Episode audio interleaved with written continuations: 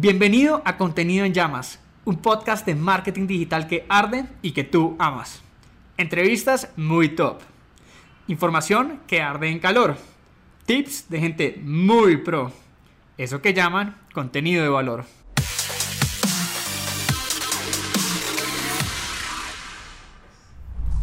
Hola crack digital, ¿cómo estás? El día de hoy tenemos a un invitado muy pero muy especial. Es algo así como el Juan Arango de la cirugía maxilofacial. ¿Sabes quién es Juan Arango, no? Sí, claro, obviamente.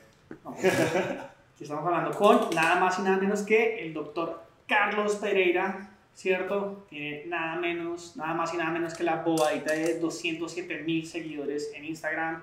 Eh, uno piensa en estrellas, personas famosas que han recibido algún tipo de cirugía, ¿cierto? No podemos decir los nombres, pero básicamente todas estas personas han pasado por Carlos. Eh, bienvenido, muchísimas gracias, por tenerte aquí. Gracias, Luis, muchísimas gracias y gracias por ese, esa comparación con Arango.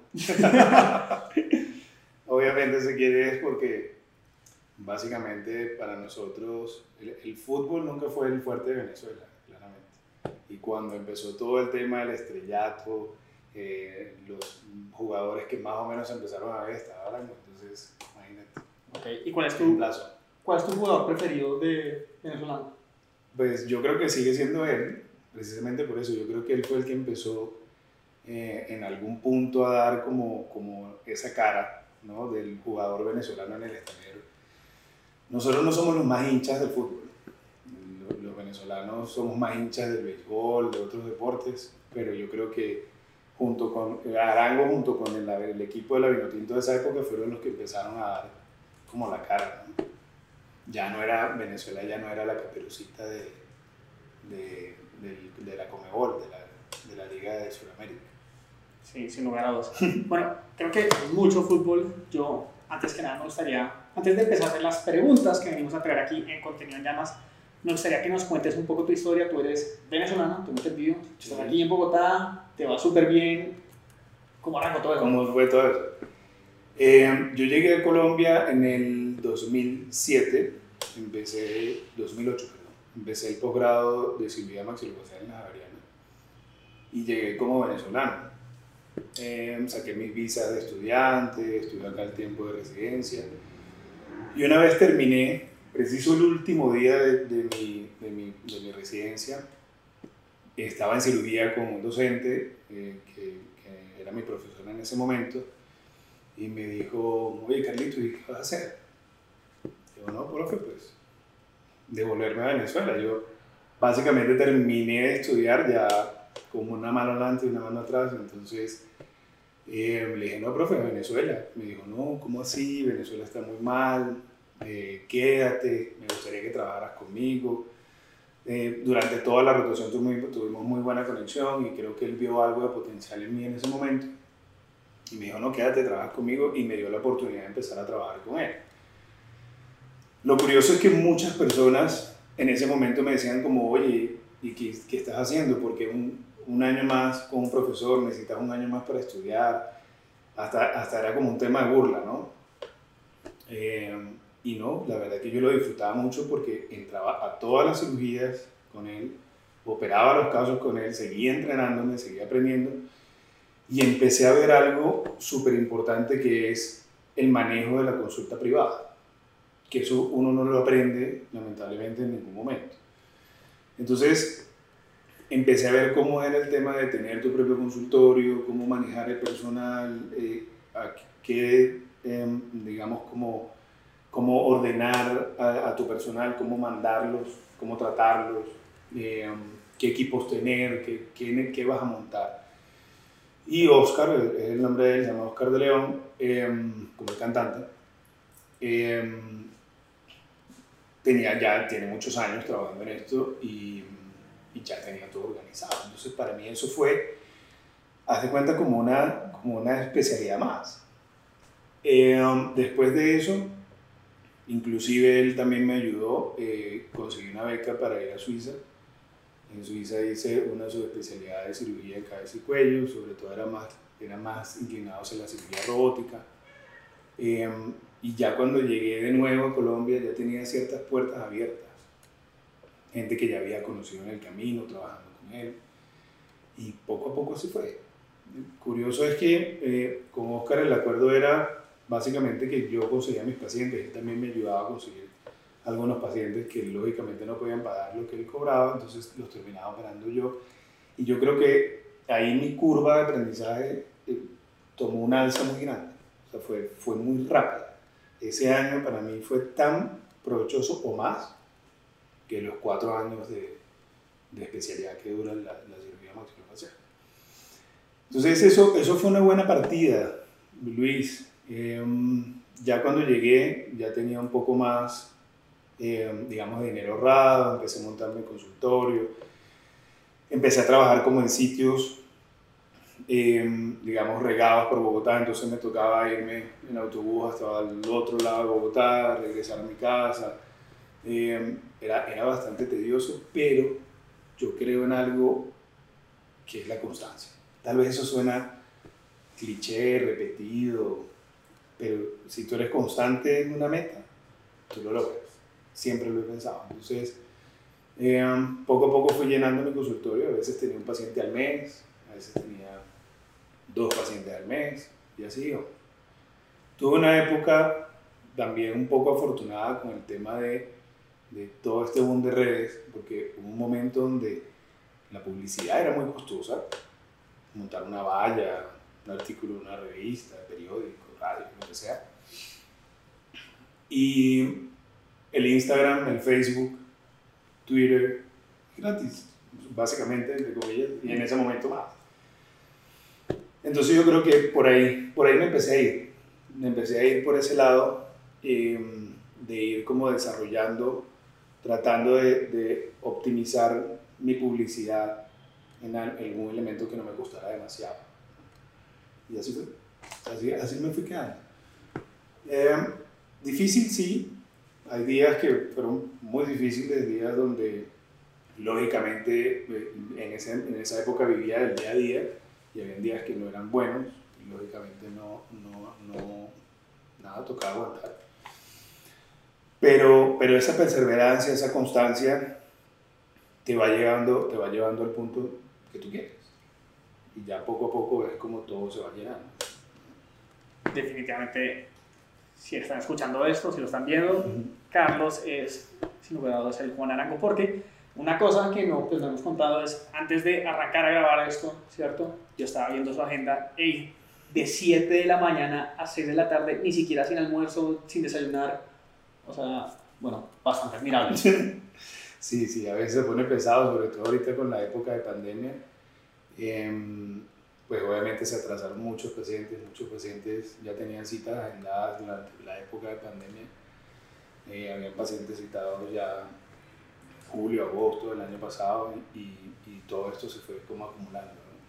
Eh, siempre trato, y eso también lo estábamos hablando antes, siempre trato de, de, brindarle la mejor atención al paciente, eso yo creo que es una de las claves, de hablar con mis pacientes, hablarles, hablarles no no solamente de la venta del producto, de lo que te voy a hacer, y si te hago esto, y no solo eso, hablarles de, de cualquier detalle que pueda llamarme la atención en la consulta de su vida, de, de, de, lo que hace o si viene con un familiar. Yo creo que mis pacientes de cierta forma se sienten más pegados a mí.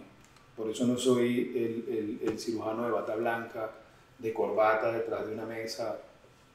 Todo lo contrario, jugando, no, sí, sí, relajado. Soy una persona igual que mis pacientes, eso, eso yo creo que los pacientes lo sienten. Entonces, eh, sí, a veces toca sacrificar un poco el almuerzo, almuerzo en un momentito, lo que pueda. Ya llego a la cena y me desquito. Eso ya obviamente juega en contra, pero eh, más o menos digamos que nosotros podemos tener días de 5 o 6 pacientes, contando pacientes con cirugía, que se llevan 3 horas, 4 horas, podemos tener días de 20, 30 pacientes en un día. O sea, depende de cómo lo organicemos según, según el requerimiento de cada uno. Y trato de no postergarle tanto las citas. ¿no? Ahí estábamos viendo ya, toda la agenda está copada, ya la gente está pidiendo citas, tal vez más o menos para, para agosto, porque no va a estar junio y julio. Eh, y bueno, así es. Afortunadamente así es. Bueno, me encanta. Ha sido una buena introducción, ¿cierto?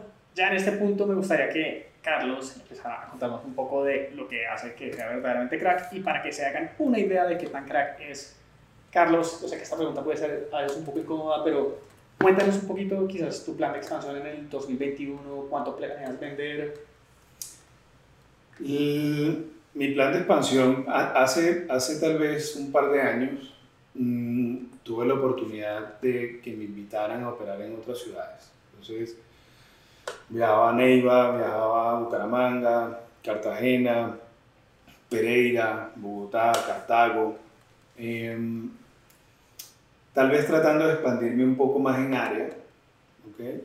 Em, pero me daba cuenta que no, no era, era un agotamiento innecesario un agotamiento innecesario porque pues viajar, todo esto al principio suena muy chévere, pero ya después se vuelve tedioso.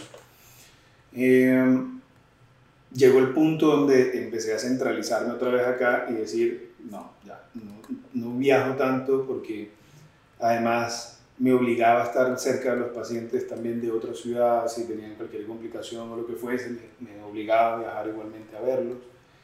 Eh, yo creo que me empecé a centralizar, a centralizar acá y mi plan de expansión era poder empezar a tener, mm, digamos, no más ciudades, sino más personas, traer las demás ciudades hacia acá. Igualmente pacientes del extranjero.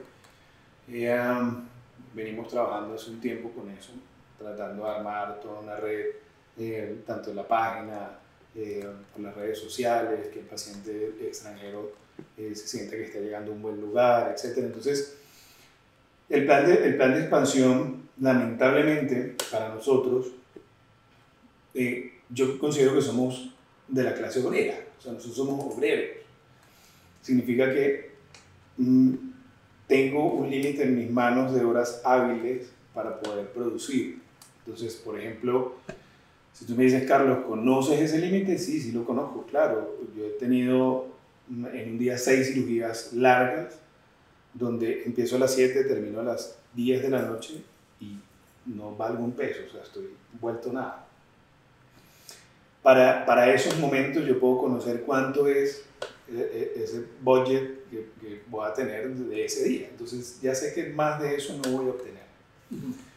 Lamentablemente entonces a lo que le apostamos es a que entonces el presupuesto se aumente y aumenta no porque ah, el doctor quiera cobrar más, sino que cada quien ya va, mientras va aumentando sus skills, mientras va aumentando, eh, digamos, como esa, esa no, no, tanto popularidad, no me considero una persona popular, me considero una persona simplemente eh, que, ha, que, ha, hecho las cosas prudentemente.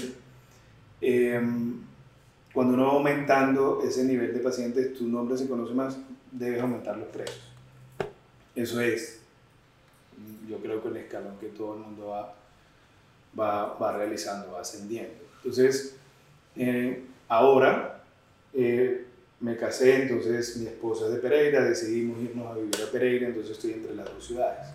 Inicialmente estaba una semana aquí, una semana allá, ahora estoy dos semanas allá, una semana aquí. La idea ya es poco a poco ir soltando Bogotá, venir menos, no puedo dejarlo una gran cantidad de pacientes, pero eh, si hay un punto en el que voy a estar más tiempo allá. Entonces mi plan de expansión es sobre todo allá. La ventaja es que tengo Pereira, Armenia, Manizales cerca, más todas las zonas aledañas. Eso, eso es un mercado bastante grande. Eh, considero que los pacientes de esa área son tal vez de una manera diferente, son un poco más tal vez decididos con los tratamientos, no, acá tratan de cotizar mucho, buscar y a veces se van por el más barato, siento que allá es un poco diferente. Em, hemos, eh, mi, mi, esposa tiene una clínica gigante donde podemos tener espacios para poder tener diferentes servicios y entonces estoy apostándoles a eso, a ofrecer más servicios que ya no dependen tanto de mí. Em, por ejemplo, tengo un centro especializado en láser, tengo un centro de medicina estética y spa que obviamente dirijo de cierta forma yo, pero tengo personal que está trabajando ahí bajo mi supervisión. Em, está obviamente lo que yo haga en la clínica. ese es mi plan de expansión. Nosotros ya cuando llegamos al punto donde operas lo que más puedas operar humanamente en un día, ya sabes que eso es el techo. Ya de ahí en adelante, si quieres ganar más, toca es cobrar más o expandirte eh, en otras ramas que tal vez no manejo yo directamente, pero sí superviso. Ok. Me parece muy llamativo todo lo que acabas de mencionar. Creo que hay varios de estos puntos que vamos a ir recogiendo más adelante.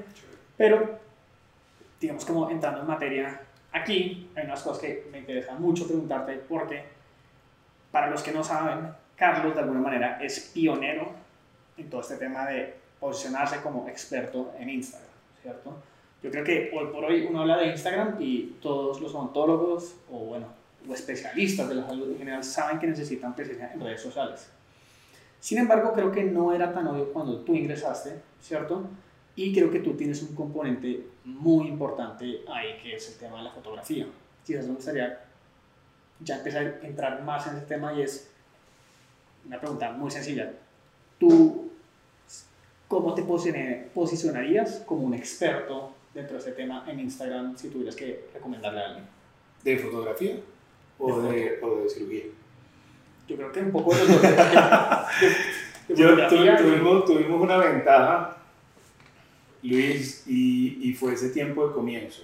Fue ese tiempo en el que empezamos a manejar las redes. Em, empezamos en un momento donde la cirugía maxilofacial Sí, claro, era bien conocida, tal vez por los odontólogos, médicos, personas que trabajaban en la salud. Sin embargo, muchas personas lo desconocían, aún perteneciendo a la salud. Eh, creo, creo que la cirugía maxilofacial vivió una sombra muy importante del Vox Populi. O sea, la gente, de hecho, me pasaba como estudiando cirugía maxilofacial, me conseguía alguien en la calle, ¿cómo estás? ¿Y a qué te dedicas? No, yo, yo estudio cirugía maxilofacial. ¿Maxilo qué? ¿Y eso qué es? ¿Y qué hace? Entonces creo que hubo una coyuntura de muchas cosas en un mismo tiempo. Estaba todo este tema auge de las redes sociales, em, la, la, especialidad no era lo más común o lo más escuchado. Em, siempre he sido, creo que tengo mi toque artístico y, y, la fotografía me encanta. En ese momento cuando empecé no era mi fuerte y no conocía mucho de la fotografía eh, pero empezaba de manera amateur a tomar mis fotos y a, tratar de registrar mis casos. Y hacer un poquito de presencia de la forma que se hacía en ese momento, que era subir tus fotos, pues no estaba todo este tema de historia, ni de, reels, ni nada. Eh, y me empecé a apalancar con muchos amigos que ya tenían muchos seguidores, que para ese momento tener muchos seguidores eran tener 10.000, 15.000 seguidores, ya eso era un montón. Entonces me apalancaba con ellos cómo. Eh, ellos me ayudaban, entonces por ejemplo publicaba una foto conmigo, decía, este es mi amigo Carlos Pereira, cirujano maxilofacial, eh, con estudiantes de medicina, con ya cirujanos plásticos, internistas, gente que ya tenía un poco más de, de, de, ruedo, digamos, en el Instagram en ese momento, porque había empezado un poco antes, y, y, empecé, y mi marca era Maxilo Bogotá en ese momento, y creo que era un nombre muy llamativo para las personas. Eh, como, oye, Maxilo Bogotá, ¿esto, esto, esto qué es? Me, meten el Bogotá ahí, pero me ponen una palabra que no sé. Entonces, eso, eso me fue dando como esa, esa entrada. Ya después fue aplicarme, aplicarme a subir constantemente eh, contenido, eh, explicar qué era, qué, a qué nos dedicamos, qué hacemos los cirujanos maxilofaciales, somos muchos somos muchos cirujanos, muchos cirujanos muy buenos en este país, en, en calidad de, de, de, cirujanos, que he tenido la oportunidad de conocer muchos cirujanos del mundo, tenemos una, una competencia increíble, o sea, somos, somos muy ágiles, somos muy bien formados, entonces creo que empezar a mostrar eso eh, sacó de dudas a muchas personas, dijeron como, ah, estos manes no son el odontólogo que saca muelas. Este no es el odontólogo que, que además pone implantes, sino, oye, somos especialistas en todo el rostro, ¿sí? Eh, hacemos un poco más allá de solo la boca, nos, encargamos de muchas otras áreas, eh, digamos que podemos reconstruir un rostro completo, es, es, nuestra, es nuestra pasión y es lo que hacemos todos los días. ninguno de nosotros hace otra cosa. Entonces, en esa área tan reducida como lo es el rostro, estamos todo el tiempo. Eso nos hace un poco más especialistas en eso.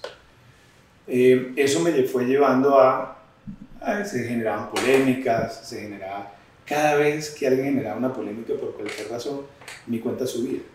Me fui dando cuenta que el Instagram, aparte de ser ese tema de publicidad gratis para que la gente te vea, también había una atracción muy grande, digámoslo como por el chisme, ¿no?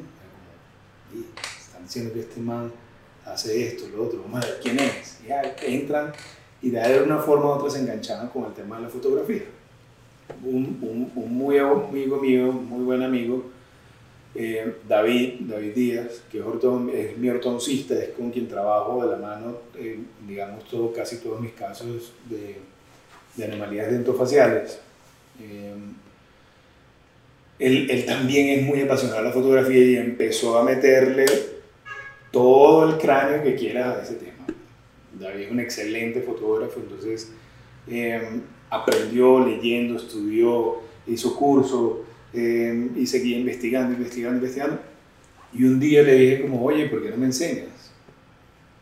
Y, y me enseñó, me dijo, sí, vente un día al consultorio, tomamos fotos, te vas a comprar esto, te vas a comprar esto. Digamos que de una forma muy mecánica empecé a hacer fotos con, lo que, con la receta que él me, que él me dio. Y eso despertó en mí una, una chispa digamos, esa, esa chispa artística que te estaba diciendo al comienzo, y me empezó a dar como esa, como esa inquietud por conocer más. Entonces ya empezaba a comprarme otro equipo, empezaba a preguntarle a amigos fotógrafos, como, oye, ¿cómo haces esto? Eh, eso no es tan fácil realmente. No me considero un fotógrafo, ojalá me encantaría dedicarme a eso, eh, pero sí empecé a dominar más cositas, ¿no? El tema de la luz, la iluminación, los tipos, la calidad, eh, qué cámara, qué lente, qué foto. Eh, saber tomar una foto no solamente es saber mover la cámara, es como saber qué vas a mostrar en la foto, es saber componer la foto.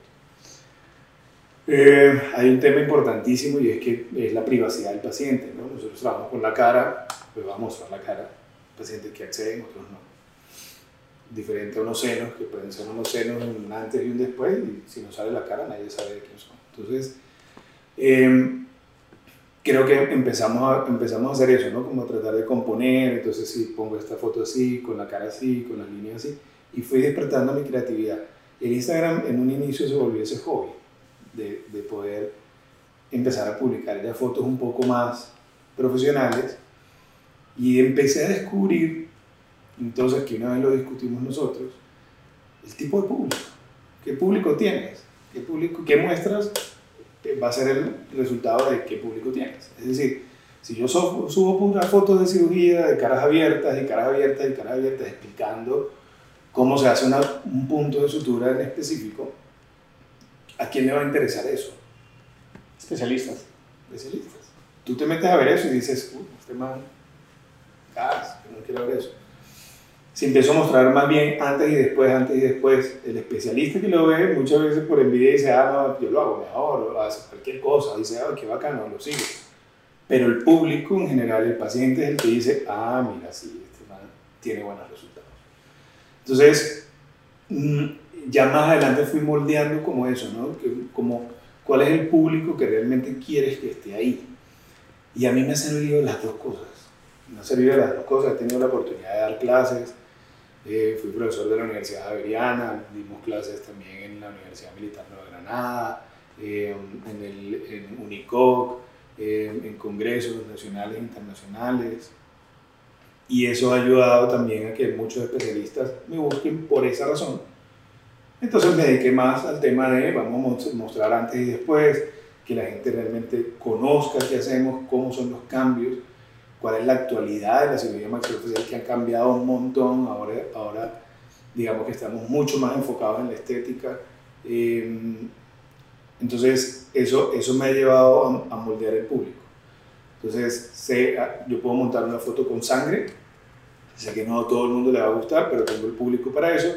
y puedo montar una foto un antes y un después y también tengo el público para eso. Entonces, para mí perseguir la fotografía perfecta es más allá de simplemente tener una buena composición, simple, que vaya con, digamos, la prudencia de todo lo que ya hemos hablado y que muestre el antes y el después o sea muy explicativa para los cirujanos o especialistas que tengan de repente la curiosidad de cómo se hace alguna cosa.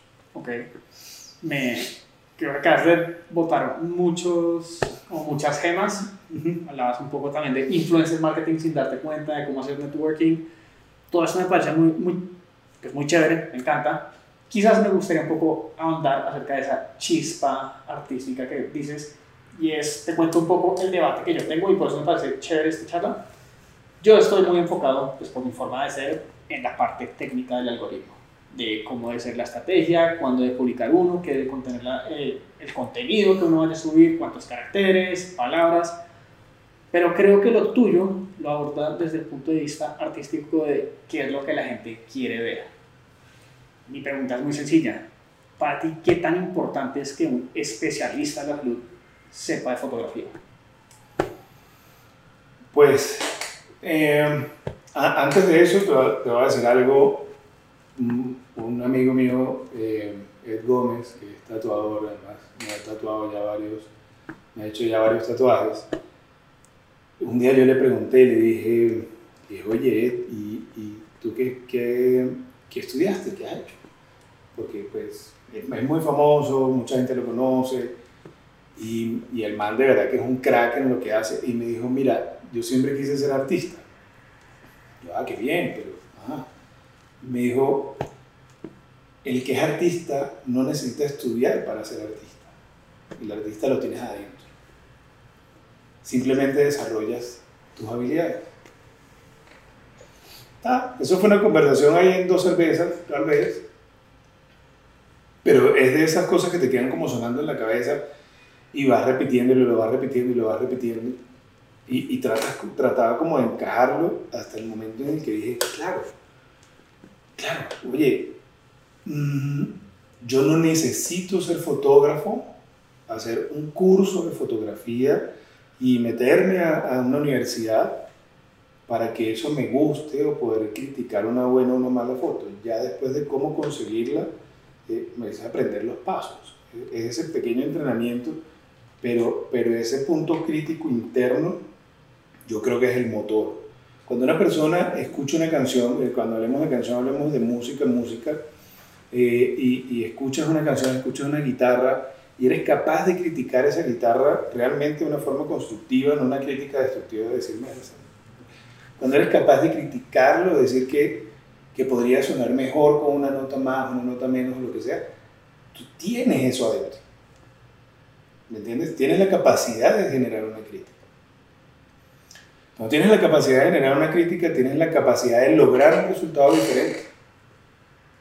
Tienes la posibilidad de hacer un cambio en algo que ya existe, pero que tú tal vez lo puedas hacer mejor a tus ojos. Y puede haber otra persona que diga, oye, sí, tienes razón. Entonces, mm, eso es para responderte lo del tema artístico. Yo creo que eso es un animalito que uno tiene adentro. Em, con respecto a la fotografía, ¿qué tan importante es? Yo creo que no es importante. No es, no es lo más importante. Podemos ver cirujanos muy famosos en Instagram que tienen muchísimos seguidores, pero ya otros niveles, donde simplemente toman la foto con el celular. Y es un antes y un después con celular, sin fondo, sin, sin el tema, digamos, de buscar un fondo negro, sin buscar iluminación, sin buscar, eh, digamos, una buena calidad de luz, la temperatura simplemente toman una foto con el celular. Y hay pacientes que les gusta eso porque entienden que la foto es natural. Yo considero que la fotografía no es importante en cuanto a su calidad, no es lo más importante. Pero sí es muy importante hoy en día que el cirujano, sobre todo que hacemos cambios, hacemos transformaciones, digamos, sí las tome, sí las muestre, sí las archive, sí haga su, su libro, digamos, de casos que, que respaldan su experticia y respaldan sus resultados. Entonces que no, ahora conocí a otro amigo que es camarógrafo, entonces este man me dice, no, mira, si pones la luz así, entonces me tengo que comprar otro equipo, y ahí me voy comprando entonces el gimbal, y me voy Cuando vienes a ver, cuando yo voy por una cirugía, ya yo he ido resumiendo mi equipo de fotografía, pero cuando yo me iba para cirugía me montaba dos luces, me iba con, con un, un flash de ese tamaño, el lente, la cámara ya era pesada. A quien no le gusta, eso dice, no, qué pereza, tomo la foto con el celular, que lo tengo en la mano, tomo la foto y muestro mi antes y mi después. Ya está, no importa, me siento bien así. Ahí es donde va ese, ese toque artístico, ese, ese, ese, ese, tal vez ese plus que tú le quieras dar. Tú eres técnico en lo que haces, pero si no tuvieras el toque artístico para transmitirlo, pues entonces tú no pondrías esos fondos azules con letras naranjas, llamativos, que la gente con un tipo de letra que ya que capte el ojo, sino lo harías en Times New Roman, en un fondo blanco con letras negras. El mensaje es el mismo, pero ¿quién lo, ¿cuál se va a ver más? ¿Me entiendes? ¿Qué crees tú que va a llamar más la atención? Eso que tú estás procesando es tu parte artística interna. Por eso cuando haces Smile Consulting o, o, o quieres hacer ver tu, tu, publicidad o quieres llamar la atención de alguien, tú le pones el título más llamativo, la foto de la hamburguesa, ¿sí me entiendes? Hace que el ojo capte algo que sea llamativo. Entonces, ahí vamos a eso. Mm, creo que, que eso es un sentir artístico que tiene cada uno. La importancia de tener récord fotográfico, toda la que quieras, sobre todo para cirujanos, toda la que quieras, debe existir siempre. Debe existir siempre para mostrarlo o no para mostrarlo. Ya de ahí en adelante, cómo lo quieras hacer, tienes un espectro muy grande de, de posibilidades que ya es lo te nace. Realmente yo te podría decir, sí, yo tengo muchos pacientes que vienen a través del Instagram. Si debatimos pacientes del Instagram versus pacientes del voz a voz, yo creo que tengo un 50-50 Mm, podría cerrar el Instagram y, siguen llegando pacientes. Eh, podría no haber voz a voz y siguen llegando pacientes, no son los mismos volúmenes claramente, pero eh, sin duda alguna yo creo que mucho paciente viene también, no conoce mi Instagram y yo le digo simplemente sígueme, ve o métete y ve la foto. Y él ya entra y dice ya en la consulta y ve de una vez un portafolio de, de servicios y eso lo hace aún más llamativo. Entonces, esa es la forma en la que yo lo he ido más o menos tejiendo. Creo que acabas de decir muchas cosas muy interesantes. Me gustaría que en el video, por favor, incluyan pues, un link a, pues, al Instagram de Carlos y pues para podcast, ahí está abajo.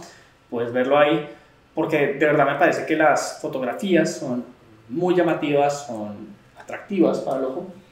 Y ahí casi que me gustaría recoger uno de los temas que tocaste anteriormente y es la dicotomía en donde hablabas de cómo uno solo tiene tiempo suficiente. O sea, tú solo tienes 168 horas a la semana, igual que el resto, y tú solo puedes atender gente frente a eso. De alguna manera tú me decías que la misma pericia de que tan bueno eres tú operando te permite a ti subir los precios. Si quieres una pregunta un poquito picante.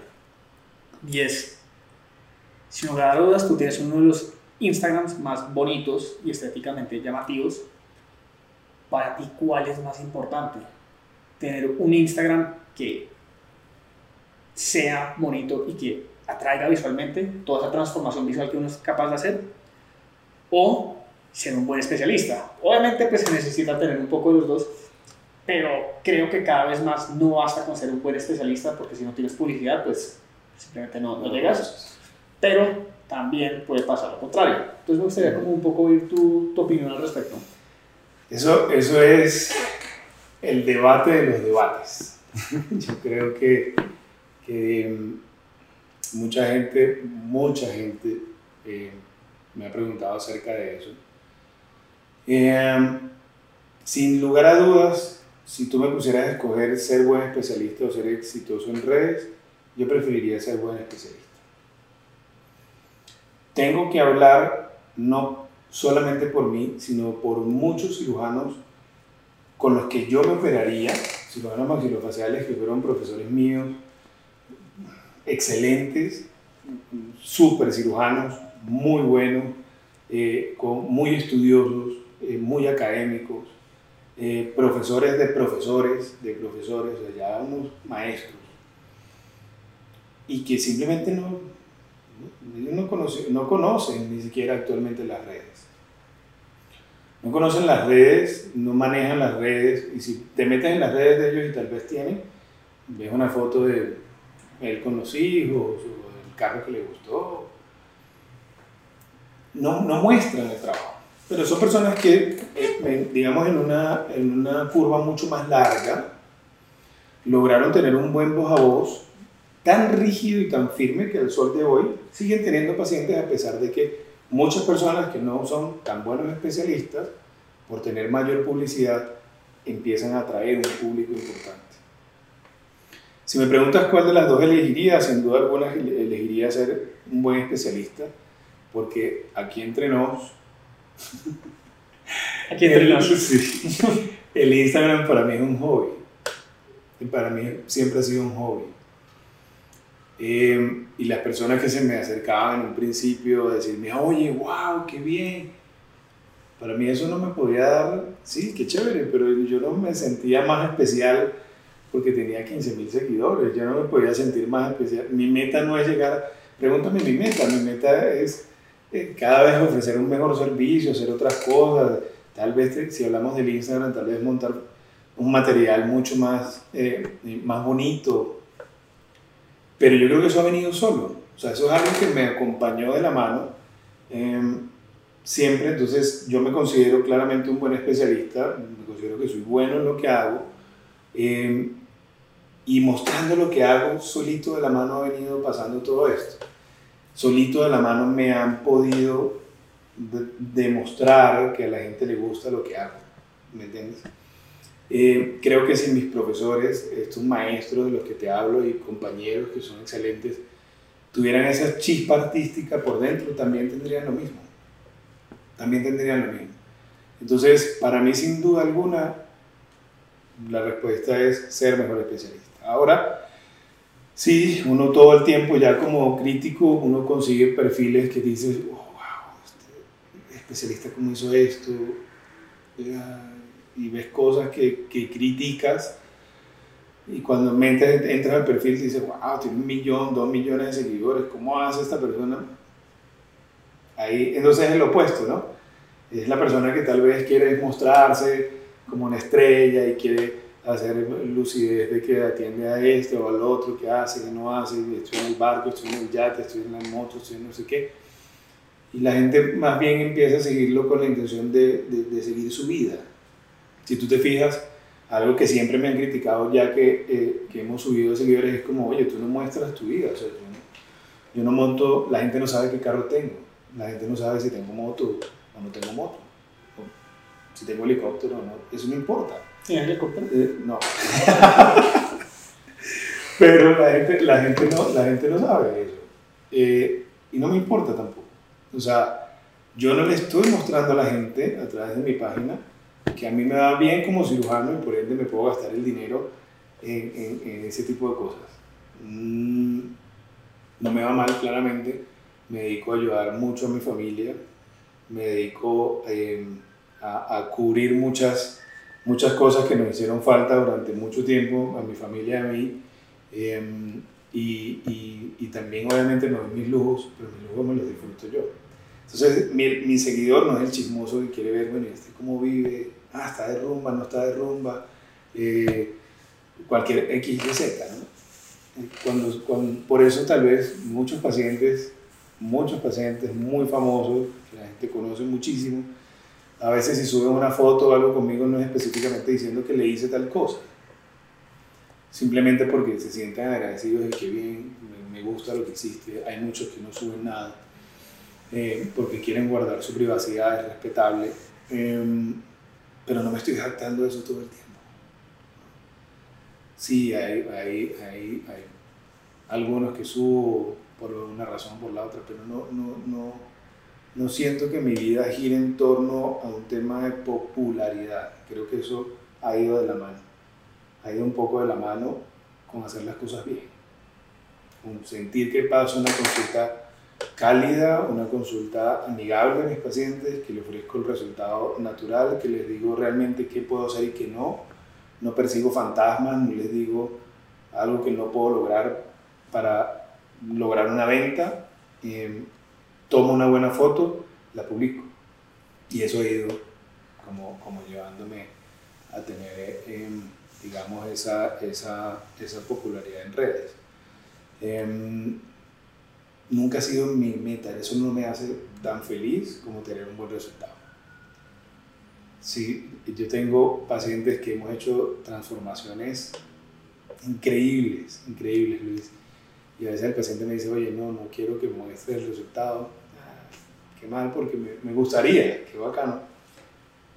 Y cuando veo el resultado, veo a ese paciente llegando, el paciente feliz y el paciente se siente contento, me llena más de felicidad que despertarme un día que tengo 100 seguidores más o 200 seguidores más. Mi meta es otro Entonces, ha ido de la mano afortunadamente por todos los factores que hemos hablado.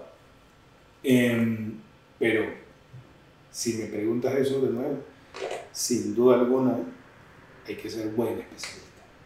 Mm, ofrecer un buen servicio, dedicarte a la salud, em, reflejar que eres una buena persona es más importante que reflejar que eres popular y que vives en una casota, que tienes un Ferrari, que tienes seis motos, un avión y un helicóptero.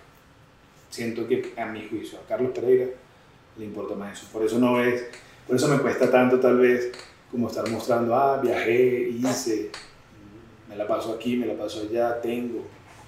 Eso muy pocas veces lo va a ver. Ok, parece que todo lo que acabas de decir está muy interesante. Eh, creo que acabas de responder un poco la, la, siguiente duda que tenía, pero quizás sería bueno como para ir como recapitulando algunas de las cosas que vamos a decir. Digamos, si tú fueras a arrancar hoy desde ceros, ¿qué es lo que, o sea, tú qué harías? O sea, no tienes marca, no tienes ninguno de tus seguidores, ¿cierto? Carlos Pereira del 2008, lo transportamos al 2021. ¿Qué harías o qué hubieras hecho diferente para lograr los mismos resultados? Mm, eso se resume en que durante este tiempo, en la, en la experticia, digamos, de mi consulta, he aprendido esos detalles que te vengo diciendo. Em, he aprendido a, a, tratar bien a mis pacientes. He aprendido a, a hacerlos sentir cercanos. ¿Qué haría yo si hoy en día no tuviera ni un solo seguidor ni paciente, sino simplemente me estoy grabando y tengo la misma, tengo digamos el mismo cerebro, haría lo que estoy haciendo día a día? El, paciente, el primer paciente que llegue, hacerlo sentir bien atendido, hacerlo sentir cercano, hacerlo sentir que no está detrás de un escritorio frente a alguien con una corbata, una bata blanca, que puede juzgarlo en algún momento Em, creo que buscaría hacer exactamente lo que estoy haciendo. Hay patrones y, digamos como estrategias que hemos utilizado, mm, de hecho lo hemos utilizado contigo, em, que podemos irlas haciendo de nuevo si estoy en ceros, como planes de expansión, como, como eh, a través de Google, a través de todo lo que sea Internet, empezar de cero desde ahí pero sin duda alguna, si yo me he dado cuenta que algo me puede traer más pacientes, es eso. La buena atención, eh, centrarse en los resultados, no ofrecer fantasmas, no, no, tratar de perseguir resultados que no son posibles. Eh, y empezaría desde cero crear mi marca. De hecho, de hecho, eh, desde hace mucho tiempo para acá, hace tal vez unos cinco años, eh, estamos muy dedicados al tema de estética mm, y desde hace unos tres años más o menos eh, muchos cirujanos y estudiantes de cirugía han pasado por mi consultorio a, aprender. Vienen, están conmigo, aprenden y muchas veces, y les digo a todos ellos, les digo, mira, más allá de venir a aprender una técnica, que la puedes ver en un libro, que la puedes ver en un video, que cualquier persona te la puede enseñar, aquí vas a ver cómo se atiende al paciente.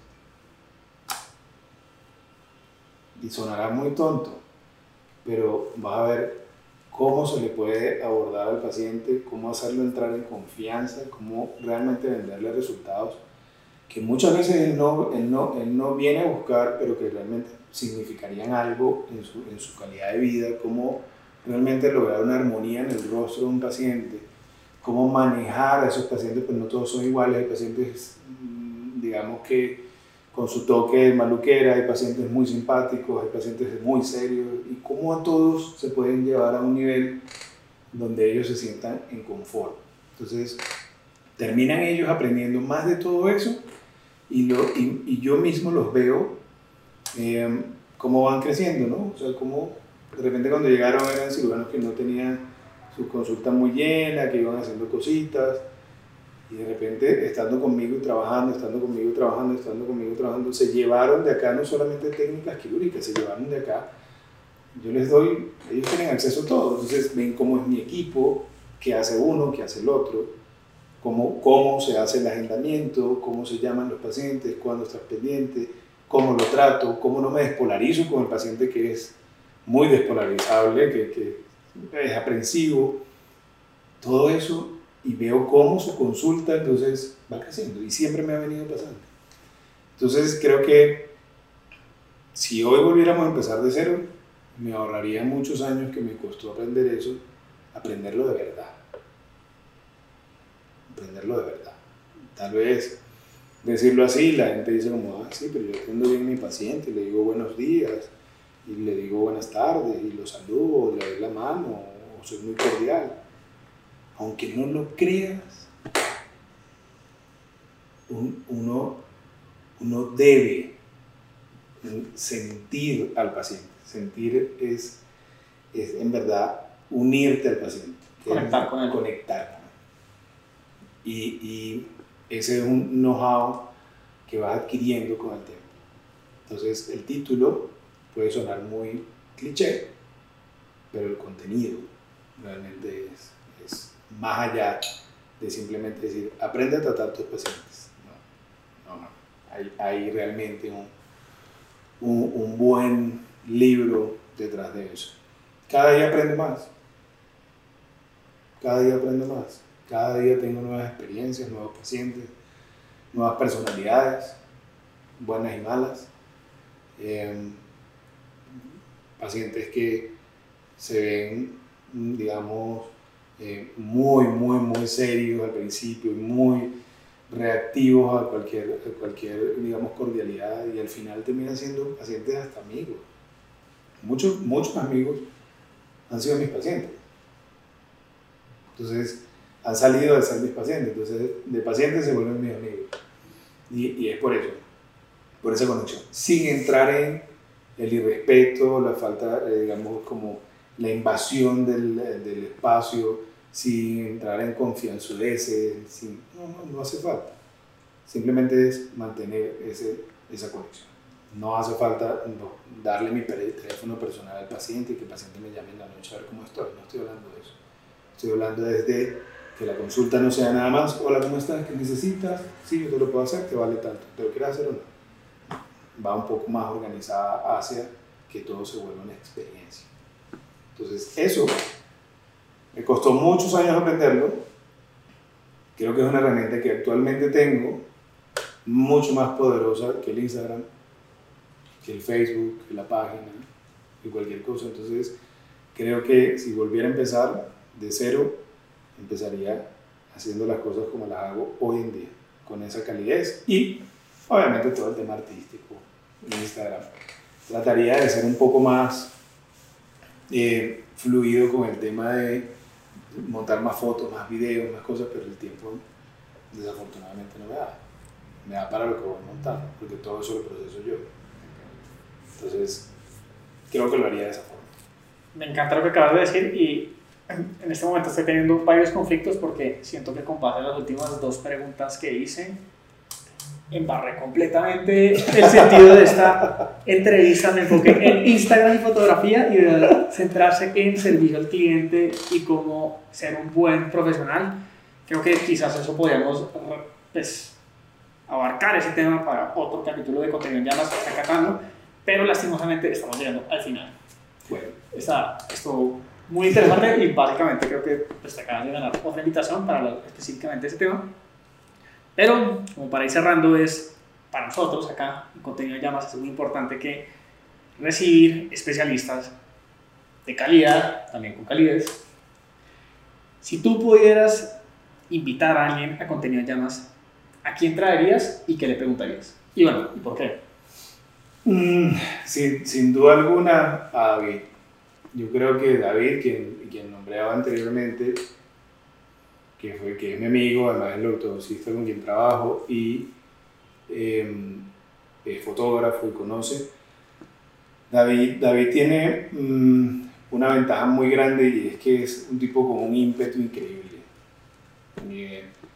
se le mete algo a la cabeza, entonces va directo a eso y fotografía, entonces aprende, busca, hace cursos, diseña, vende, da cursos él, em, enseña a muchísimas personas, eh, no es egoísta con lo que hace, eh, ha enseñado a muchísimos odontólogos, a muchísimos médicos a tomar fotos.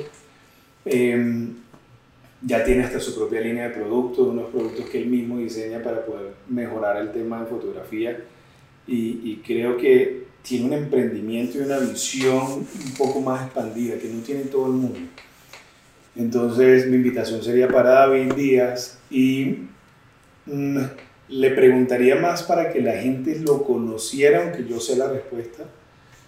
Em, le preguntaría realmente cuál es la meta que él quisiera lograr, cómo se ve él en un corto tiempo porque lo veo dando cursos de fotografía, lo veo atendiendo pacientes de ortodoncia, lo veo eh, tomando sus fotos, lo veo diseñando productos, lo veo haciendo muchas cosas y creo que tiene un potencial gigante y creo que a pesar de que sea la respuesta, eso es un muy buen ejemplo para muchísimos especialistas em, y, personal de la salud que solo se enfocan en una cosa, en atender pacientes nada más. Y cuando hablamos de dinero, que puede ser otra, otra, otra cosa, otro tema completamente diferente, em, cuando hablamos de dinero, entonces ya tenemos que hablar de cómo producirlo. ¿no? Entonces, em, no puedes meter todos los huevos en una canasta. Eh, creo que David ha empezado con una expansión muy grande y, y, sería muy chévere que él compartiera su experiencia con, con, con tu público em, y que todos vean sobre todo en el sector de la salud, que hay formas de, de, de, tener otras entradas y disfrutar lo que haces. Yo sé que él disfruta la fotografía y por ende entonces da los cursos y, además eh, se cranea unos inventos geniales. Entonces ese sería para mí el producto. Bueno, David, no te conozco, pero sin lugar a dudas para estar aquí algún día para hacerte todas estas preguntas. Y bueno, no, ya vamos cerrando. Eh, me encantó. Creo que Juan Arango se queda corto. ¿Cuál es un, cuál es un beisbolista conocido venezolano? Uy, muchísimo. Osvaldo Guillén. Eh, yo creo que era el que siempre, el que siempre seguía junto con Omar Vizquel. Esos eran los beisbolistas de mi época, eh, digamos, como muy, muy famosos. no, muchísimo. Yo creo que las grandes ligas en Estados Unidos, por lo menos en la época que yo lo seguía muchísimo, estaba minada venezolana. En cada equipo había por lo menos tres. Bien, pero yo creo que esos fueron los dos grandes para mí, Omar Vizquel y Osvaldo Guillén. Ok, entonces vendría siendo como el Omar, Omar. Omar o el Osvaldo de la cirugía facial, el servicio al cliente, la fotografía, mejor dicho. Ojalá, vamos, vamos, vamos mejorando, dando lo que se puede. Esto, esto es un tema eh, extenso, la fotografía es hermosa, la cirugía es hermosa. Eh, no pretendo dominar la fotografía al 100%, pero que se pueda ir haciendo, vamos. Bueno, me encanta y espero que hayan disfrutado esto.